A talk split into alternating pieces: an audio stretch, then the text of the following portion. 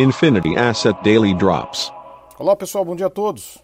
Mercados ontem, um recrudescimento forte dos ativos, mas basicamente cada um indo por um lado.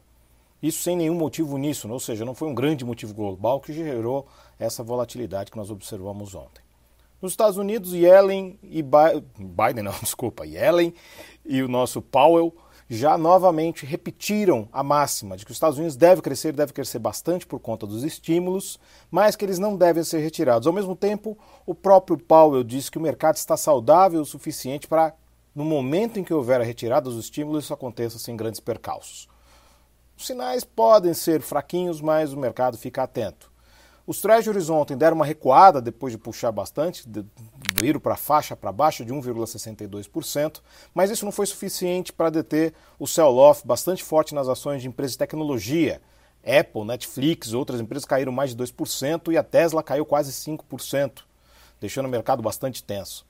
Por aqui, uma frente de Congresso indicando a possibilidade de tentarem forçar 600 reais para o novo auxílio, traz novos temores da questão fiscal, além do tal do sinal amarelo que Lira deu para Bolsonaro. Ou seja, tudo isso chama atenção.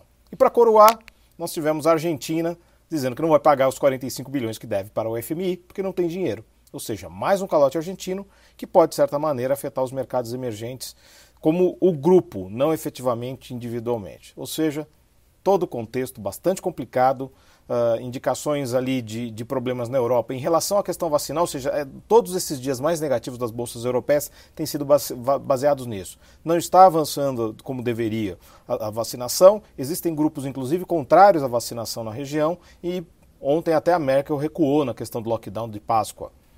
Cenário bastante complicado. Ou seja, tudo isso é simplesmente alimento para volatilidade, como a gente tem observado agora. Para a agenda de hoje, nós temos o IPCA 15, chamando a atenção, e o PIB nos Estados Unidos. É isso aí, pessoal. Então, todos uma ótima sessão e bons negócios. Infinity Asset Daily Drops.